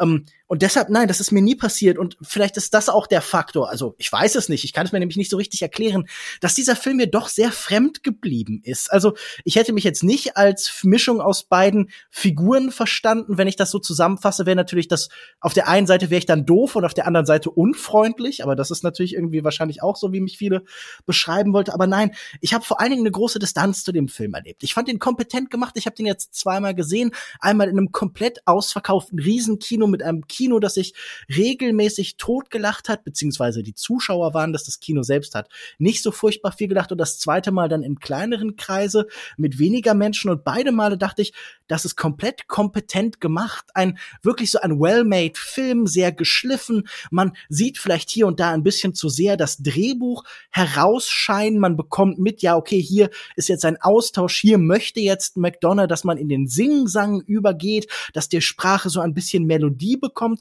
aber irgendwie ist da nichts drin, was mich so richtig anspricht. Ich lache ein paar Mal, ich äh, verstehe auch, wie jetzt diese düstere, melancholische, vielleicht so ein bisschen schmalspur existenzialistische Grundstimmung geschaffen wird, aber ich nehme da sehr wenig draus mit. Und ich glaube auch irgendwie, ähm, ich möchte so ein bisschen von euch hören, wenn ihr den mehr gelebt habt, äh, gelebt habt als ich, wie, wie, euch das zustande gekommen ist, weil da ist irgendwie nicht so wahnsinnig viel drin. Ich, ich für mich, ich fand irgendwie manche Sachen auch eher dämlich, also diese Parallelisierung zum irischen Unabhängigkeitskrieg, die da immer wieder so behauptet wird, da konnte ich überhaupt nichts mit anfangen. Wenn da irgendwas ist, da nämlich Spaß hat, dann glaube ich so ein, eine große Freude des Kinos, die immer wieder geboten wird, wenn schöne erfolgreiche Männer dumm spielen. Also ich mag ja auch George Clooney in seinen dummen Rollen. Ich mag Brad Pitt als Idiot oder Denzel Washington. Die haben da immer sehr viel Freude dran und auch Colin Farrell spielt ganz hervorragend einen, sagen wir, einfachen Menschen. Aber irgendwie kann ich über diesen Film vor allen Dingen sagen, dass er bei mir keine starke Reaktion ausgelöst hat und dass ich ihn ganz in Ordnung finde und vor allen Dingen so ein bisschen befremdet bin von den Lorbeeren und auch den Hymnen, die er hält. Also da müsst ihr mir vielleicht ein bisschen aushelfen, aber dafür sind Freunde ja da. das werden wir sicherlich tun. Mir hat der sehr gut gefallen, besser als dir. Aber zunächst mal, Michaela, ich möchte vielleicht dich so ein bisschen fragen. Du kannst natürlich gerne bei Lukas auch einsteigen, aber ähm, das ist jetzt, ich möchte dich gar nicht so so ausweisen jetzt so als die weibliche Stimme des Podcasts oder sowas. Aber das ist ja, ja doch schon ein sehr ähm, männlicher Film oder ein sehr männlich dominierter Film. Es geht auch um so typische Männerfreundschaften, die da so auseinanderbrechen. Ey, wir sind doch Kumpels, wir haben doch was getrunken immer, ne? Muss doch, was machst du dann jetzt doch, ne? So in der Hinsicht so so auch dieses Unverständnis, dass halt das einfach so weiter existieren soll parallel. Und wenn Frauen in den Film reinkommen, dann vielleicht höchstens als ominöse äh, Person in der Ferne, die äh, natürlich metaphorisch aufgeladen ist, vielleicht als Figur, die was ganz anderes noch äh, machen möchte, die ähm, auch wo dann vielleicht einige Männer so ihre Zärtlichkeit entdecken und dann sagen, ah, jetzt kann ich mich mit der Frau irgendwie identifizieren und sich dann halt von ihrer eigenen Männlichkeit entfernen wollen und dadurch Kontakt suchen mit der Frau, aber gar nicht in irgendeiner tiefergehenden Art und Weise, sondern nur sagen wollen, hey, du kennst doch auch Beethoven. Und eine Frau hier ist ja irgendwie auch so am Ende die einzige Person, die vielleicht so ein glückliches Schicksal hat. Denn Shaban äh, kommt ja dann halt auch von der Insel davon und darf ihr eigenes Leben leben. Ähm, natürlich haben wir noch Jenny, da wird darauf hingewiesen, oh Gott, wie könnte ich sie vergessen? Natürlich, oh Jenny, my, uh, my, my, my dearest Jenny. Aber wie hast du das denn wahrgenommen? Weil das finde ich in der oft sehr männlichen Rezeption dieses Films, wo sich auch überschlagen wird von, ja, da sehe ich mich auch selbst drin, das ist mir und meinem Kumpel passiert, das sehe ich oftmals so ein bisschen vergessen, so eine feministische Lesart, die ich aber jetzt dir deine Antwort gar nicht aufzwingen möchte, aber ich, das fände ich auch spannend, wenn wir den Film aus der Perspektive so ein bisschen äh, betrachten könnten. Ähm, ich habe da auch kurz drüber nachgedacht, während ich den Film geschaut habe. Also, dass ich da einfach zwei alten Männern beim Streiten oder eben nicht streiten und nicht kommunizieren zuschaue und dass mir das eigentlich meist zuwider ist. Und ich mir denke, es gibt interessantere Dinge. Ähm, jedoch würde ich sagen, ist, dass das Thema und die Beziehung und auch die Lebensumstände innerhalb des Films und dieses äh, dieser fiktiven Insel des Dorfes so universell sind, dass ähm, ich da mal ein Auge zudrücke, in Anführungszeichen. Also im Gegensatz zu Lukas, das fand ich sehr spannend, dass äh, du zum Beispiel denkst, dass eine Freundschaft ähm, jetzt, du hast es nicht so ausgedrückt, aber äh, weniger intensiv ist als zum Beispiel eine romantische Beziehung. Ähm, und das ist zum Beispiel jetzt bei mir persönlich gar nicht so der Fall. Für mich ist, ähm, sind Freundschaften da, ähm, ich habe meine Freunde sehr lieb, sagen wir es so bis hin zu, ähm, mir bereitet das große Schmerzen, wenn es meinen Freunden schlecht geht. Und ähm, ich habe auch schon mal ein äh, Friendship, ein oder zweimal Friendship Breakups gehabt und die hitten anders. Und ähm, die, weiß ich nicht, sind anders. Ich, ich finde, wir haben generell als Gesellschaft erstens Megan verdient und zweitens noch keine, also wenig Filme, die wirklich äh, diese Art von, von Schmerz oder diese Art von Freundschaften oder, oder eben das Zerbrechen von Freundschaften, ähm, zum Teil sogar ohne großen Grund ähm, oder wie man es hier vielleicht auch rein interpretieren kann, aus Schutz. Ähm, es gibt wenig Filme oder Medien, die das so richtig behandeln. Und ähm, ich erinnere mich, wir haben den, äh, das Album auch besprochen, ähm, Friends That Break Your Heart von ähm, James Blake ich finde, das ist so eine ganz besondere Art von Beziehung, die viel mehr stattfinden sollte in Medien. Und deswegen habe ich mich sehr über diesen Film gefreut. Also die, die Prämisse ist dann ja ein, zwei, zwei Männer von einem Tag auf den anderen äh, oder vermeintlich beste Freunde und von einem Tag auf den anderen will der eine nicht mehr mit dem anderen sprechen. Bis hin zu so harten Mitteln, dass äh, sogar gedroht wird, dass sich einer von denen den Finger abschneidet, würde der andere ihn ansprechen. Und dies auch tatsächlich tut. Also das kann man ja sagen, das ist, kommt, glaube ich, auch im Trailer vor. Und diese, diese Art von Schmerz, also nicht nur den man, die, den dieser äh, Charakter sich dann, also den Cam, Ke nee, sorry, wie heißt Comb. der?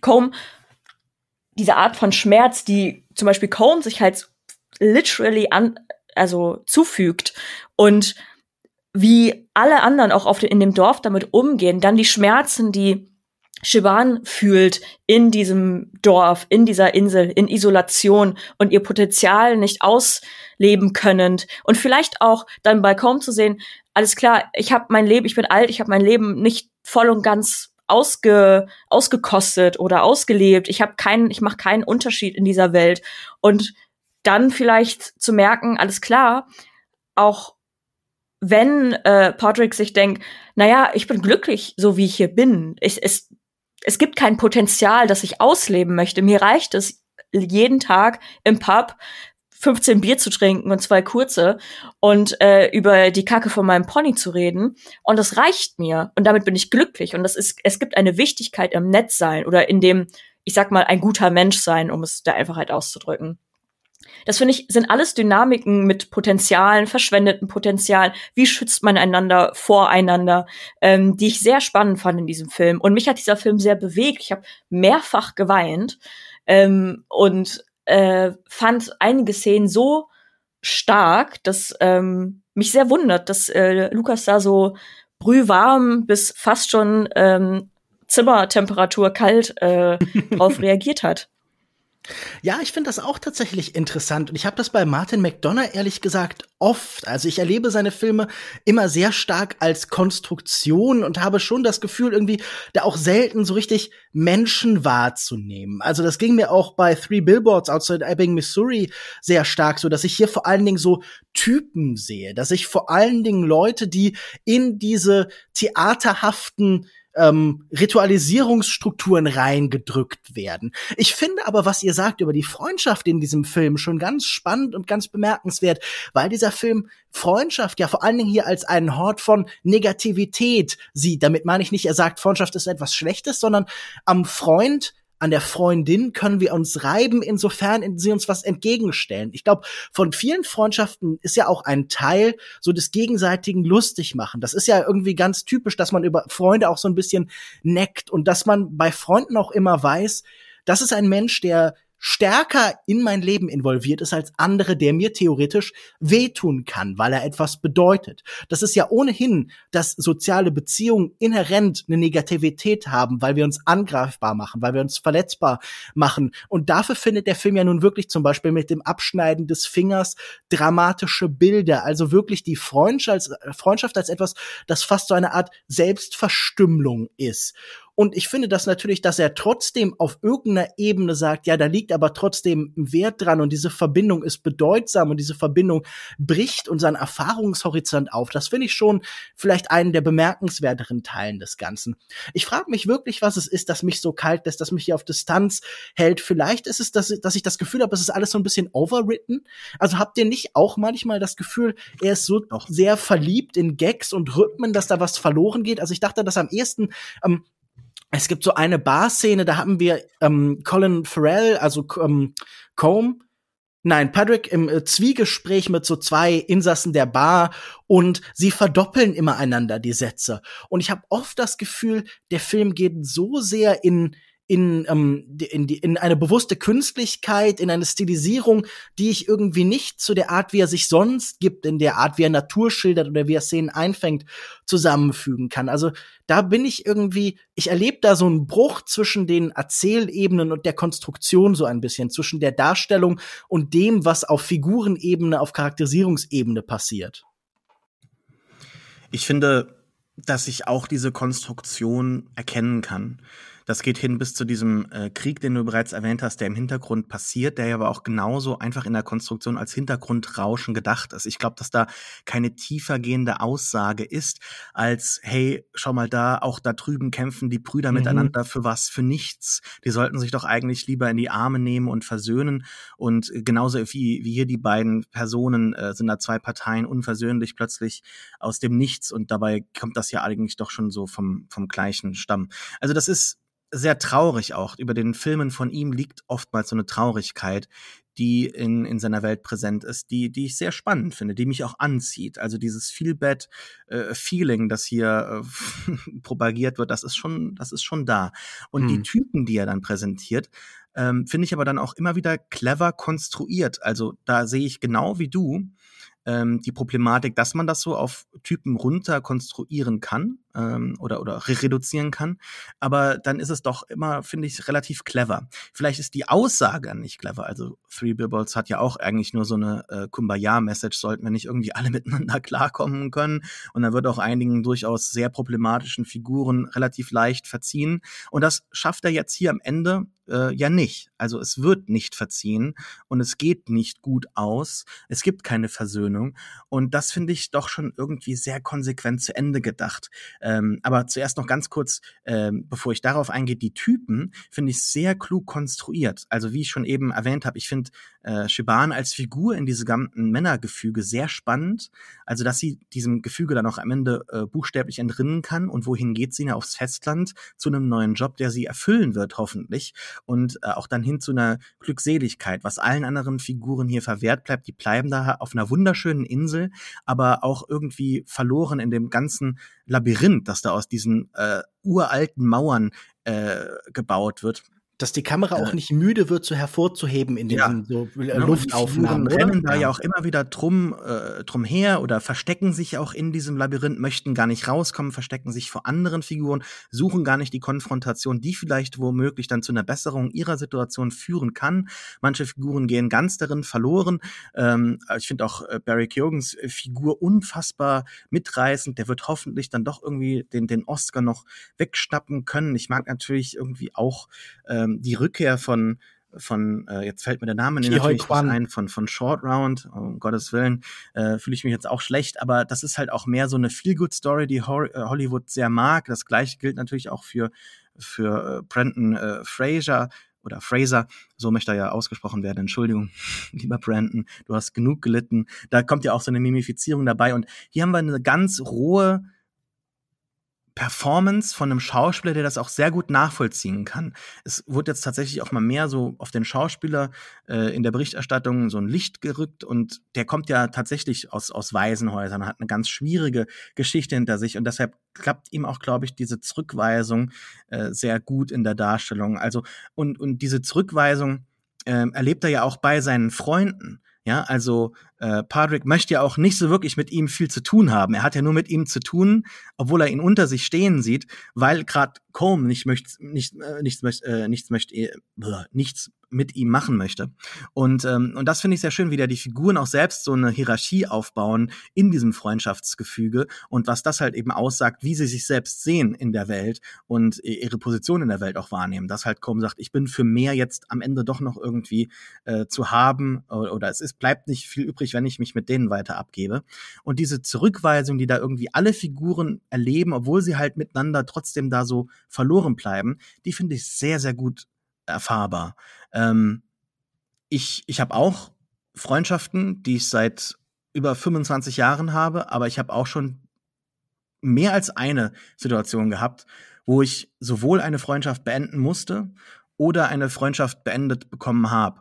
Und dieses Unverständnis, auch diese, diese, diese Weigerung, das zu akzeptieren im ersten Moment, ähm, diesen Stress, den man erleben muss, die Wut, die Verzweiflung, die, Resignation, also all das, man, man fängt ja wirklich an zu hinterfragen, wer bin ich denn jetzt eigentlich nicht nur ohne die Person, sondern wer bin ich, dass mich die, dass ich die Person nicht mehr möchte. All diese Emotionen, die man dadurch wandert, die finde ich wirklich wunderschön im Film abgebildet und auch mit, mit sehr großer Genauigkeit. Das hat mich, hat mich wirklich umgehauen. Also ich bin großer Fan davon, tatsächlich.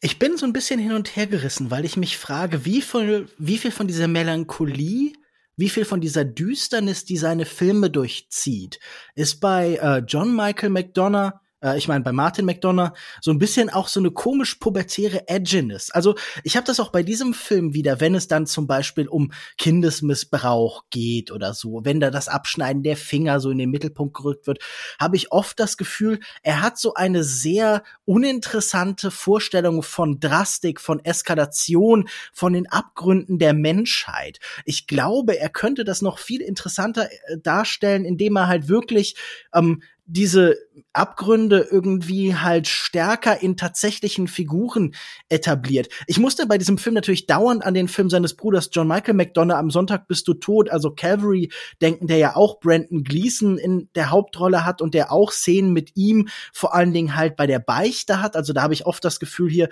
haben wir auch eine Hommage des Bruders an den anderen Bruder. Und da habe ich dann irgendwann so tatsächlich so eine existenziell schwermütige oder sagen wir so eine eine seltsame katholische Vorstellung einer gefallenen Welt irgendwie gehabt. Dieses Gefühl von einem empfundenen Glauben, der trifft auf auf das Scheitern, auf Sünde, auf Grausamkeit. Und das ist ähm, als, als jemand, der katholisch aufgewachsen ist, ist das eine Drastik, ist das eine Vorstellung von, von Schmerz und sowas, die mir viel näher ging als das, was ich in diesem Film erlebe, was ich irgendwie viel, ähm, viel folkloristischer irgendwie erlebe. Und ich muss sagen, in diesem Film sind einfach ganz viele Elemente, die mich irgendwie nerven. Das Gefühl, dass er jetzt noch mal irgendwie ACAP sagen muss, nachdem er im letzten Film den rassistischen Polizisten hat vielleicht ein bisschen zu nett davor, davon kommen lassen, deshalb muss er jetzt irgendwie hier äh, Donald äh, Brandon Gleason noch so einen Spruch hingeben oder all diese Gags mit der oder sagen wir all diese folkloristischen Verweise mit der mit der Banshee und oder der älteren Frau, die da durchs Dorf läuft und so diese Schlusspointe mit diesem Haken und so. Also ich, ich habe das Gefühl, da sind so viele Elemente, die sind eher clever, die erzählen eigentlich nur von der eigenen Konstruiertheit, nur von der Eleganz dieses Drehbuchs und so viele Szenen, die auch nur dazu da sind oder die primär dazu dienen, diese Schauspieler, die ja auch allesamt für den Oscar nominiert sind, genau diese Möglichkeit zu geben. Also so eine emotionale Varianz, die vielleicht gar nicht mit irgendeiner konkreten Situation in Verbindung steht, sondern die so zum Selbstwert wird, die so zum Oscar-Clip wird. Und ich glaube, dieser Film trägt für mich einfach auch zu vieles, was sich irgendwie falsch anfühlt mit, was nicht wahrhaftig in letzter Konsequenz ist. Aber ich kann total nachvollziehen, wenn man das anders empfindet. Und ich finde es auch keinen schlechten Film. Es ist nur einfach kein Film, der mir irgendwie nahe gegangen ist. Und äh, wie gesagt, ich finde das interessant, wie das bei euch funktioniert hat. Scheinbar hat es auch viel mit dieser Erfahrung zu tun, aber bei mir war es eben nicht so. Es geht ja aber auch in dem Film so ein bisschen um ähm, Existenzen und ob die scheitern oder äh, eben nicht und wo deren Potenziale liegen und ob sie die ausnutzen oder ja nutzen können überhaupt. Also all die Charaktere, die wir dann begleiten, äh, die durchzieht ja quasi ähm, anhand der ihrer Existenz auf der Insel, ähm, was sie beschäftigt und was sie werden können. Also wir haben halt diesen Insel Polizisten, der einfach nur auf dieser Insel Polizist ist, aber auch einfach ein verdorbener Charakter. Dann ähm, haben wir dessen Sohn, der ähm, gar nicht erste Potenziale ausnutzen konnte, aufgrund dessen, wie er von eben diesem Vater ja, behandelt und misshandelt wurde. Dann haben wir äh, die Schwester, Siobhan, die sie struggelt natürlich damit, ob sie diese Insel verlassen soll, aber versucht immer weiter, sich davon zu distanzieren, bis hin zu sie nimmt einen anderen Job an.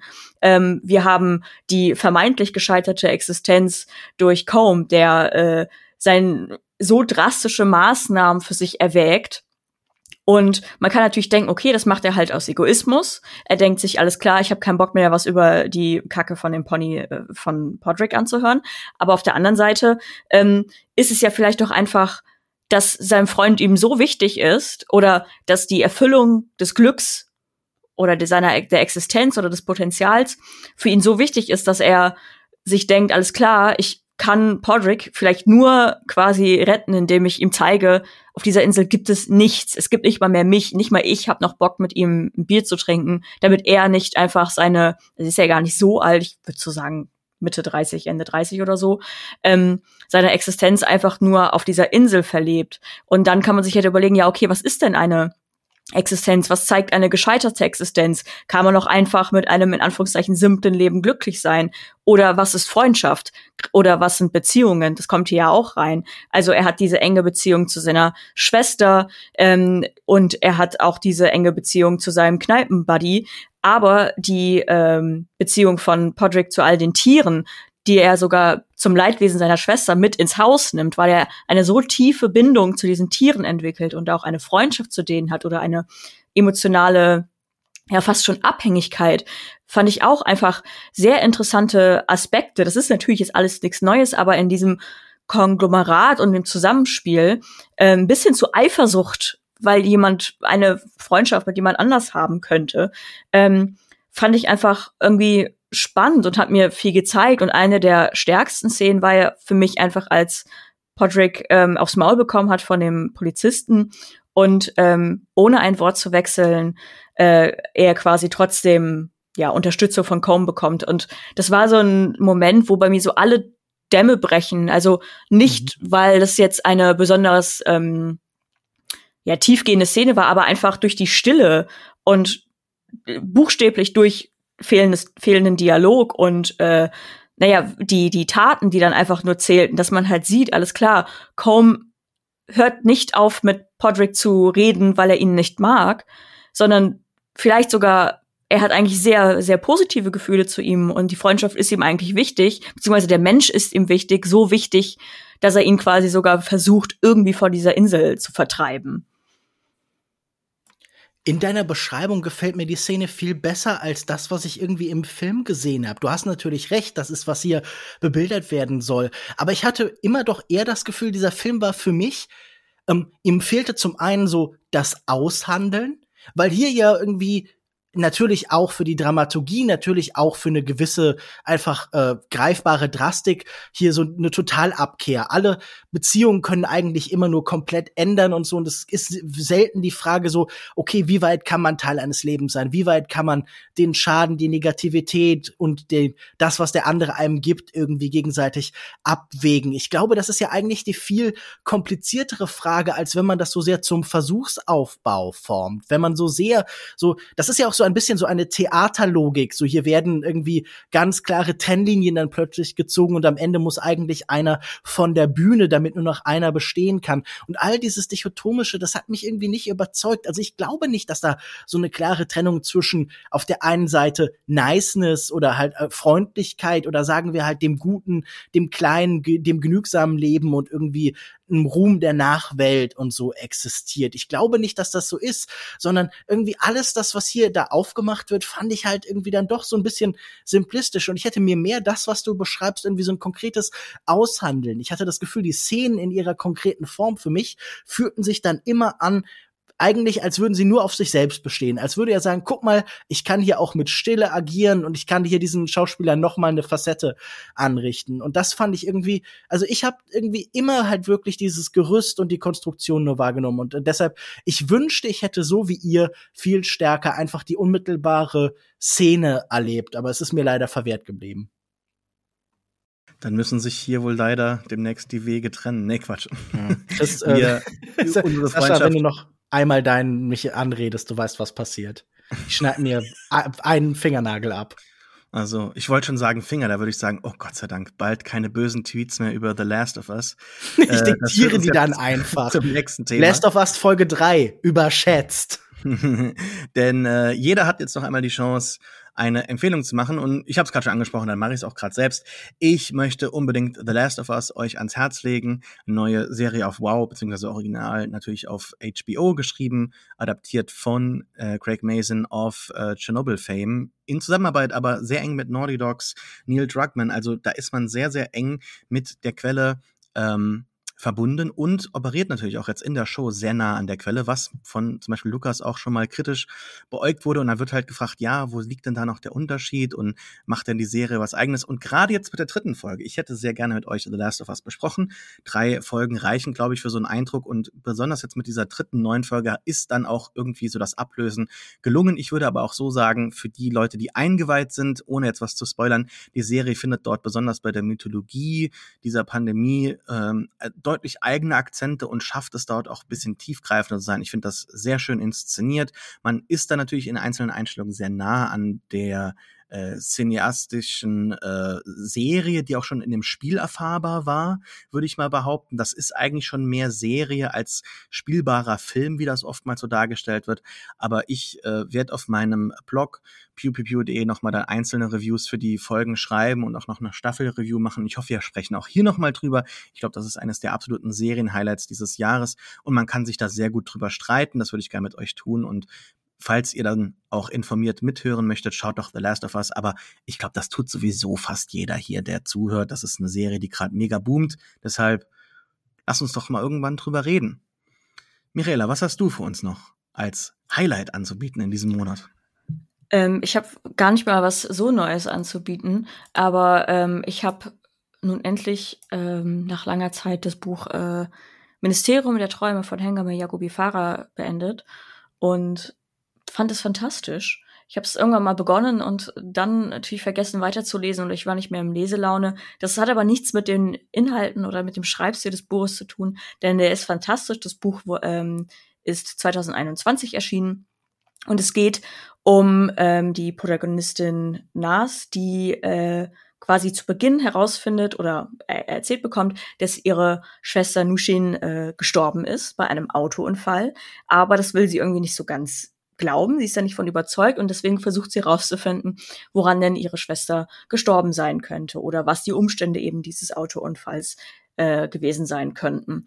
Und das Buch behandelt äh, in dem Zuge auch sehr viele Themen, aber also zum einen äh, Migration nach Deutschland, dann äh, wenn man einen wenn man einen Elternteil verliert, ähm, eine problematische Beziehung zu einer Mutter und genau, wie sie damit umgeht, auch die, dann der Vormund von der Tochter von ihrer Schwester zu werden. Das sind, ja, alles natürlich sehr diepe Themen und natürlich äh, muss man auch ein bisschen in der Stimmung zu sein. Aber ich kann das sehr empfehlen.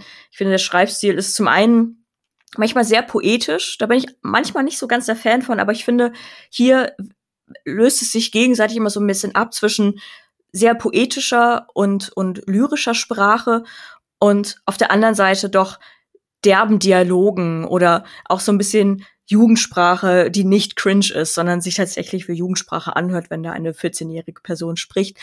Und ja, falls ihr es nicht eh schon gelesen habt, wie gesagt, das ist ja schon ein paar Jährchen her, dass es ähm, bei im Aufbauer Verlag, glaube ich, erschienen ist, dann ähm, Ministerium der Träume von Hengeme Jagobi Farah. Lukas, ich habe das Gefühl, du wirst uns auch ein Buch empfehlen. okay, tats ja, tatsächlich. Wie, wie kommst du da drauf? Intuition. Vielleicht hat es mir auch eine KI verraten.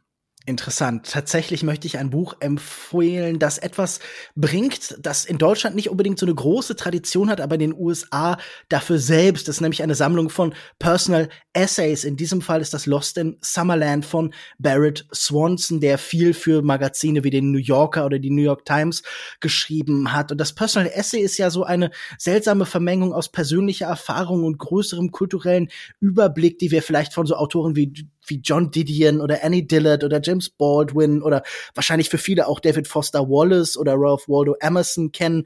Und ich habe immer das Gefühl, ich lese das ab und zu sehr gerne. Mich nervt das auch, weil es irgendwie in durch gerade diese großen Namen in den USA und durch so Fortbilder wie zum Beispiel Joan Didions White Album oder so auch schnell so ein Genre ist, wo man das Gefühl hat, in immer die gleichen Muster und Strukturen zu geraten. Aber Lost in Summerland verbindet schon irgendwie eine sehr interessante Bandbreite von so Weltbeschreibungen, kultureller Kritik, Beschreibung von historischem. Also es geht um natürlich auch so klassische Millennial-Themen, oft irgendwie so Mental Illness Illness und Masculinity und sowas und die Erfahrung mit 9-11 und dem Irakkrieg und so. Ähm, Barrett Swanson ist vor allen Dingen auch Assistant Professor an einer Universität in Wisconsin und ich bin das erste Mal auf ihn aufmerksam geworden über einen Text in Harper's namens The Anxiety of Influencers, wo er im ähm, als Professor in eins von in das Hype House gegangen ist und da dann irgendwie äh, beschreibt, wie er diese ganzen jungen TikToker 19, 20 kennenlernt,